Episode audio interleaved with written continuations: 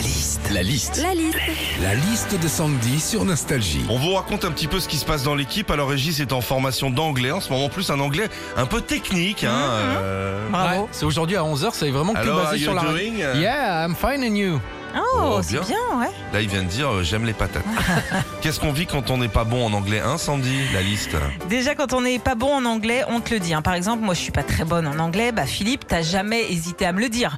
Hein Alors que, pardon, mais je suis pas non plus une buse. Hein. Euh, J'ai un peu de vocabulaire. Hein. Je sais dire euh, sandwich, cake et igloo. Hein.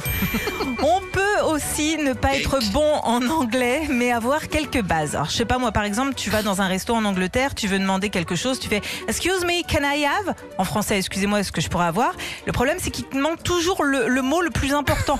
Du coup, tu finis en franglais. Euh, excuse me, can I have a couteau?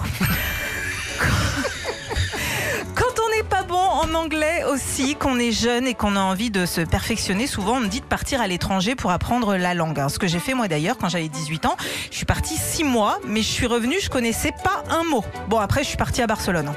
Enfin, quand on n'est pas bon en anglais, des fois, c'est pas de notre faute. hein. Il y a des mots qui sont quand même très très compliqués à prononcer, genre le mot through.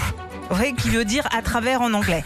Bah, pour bien le prononcer, faut coller sa langue derrière les dents pour le f, rouler le r hein, et finir par hof.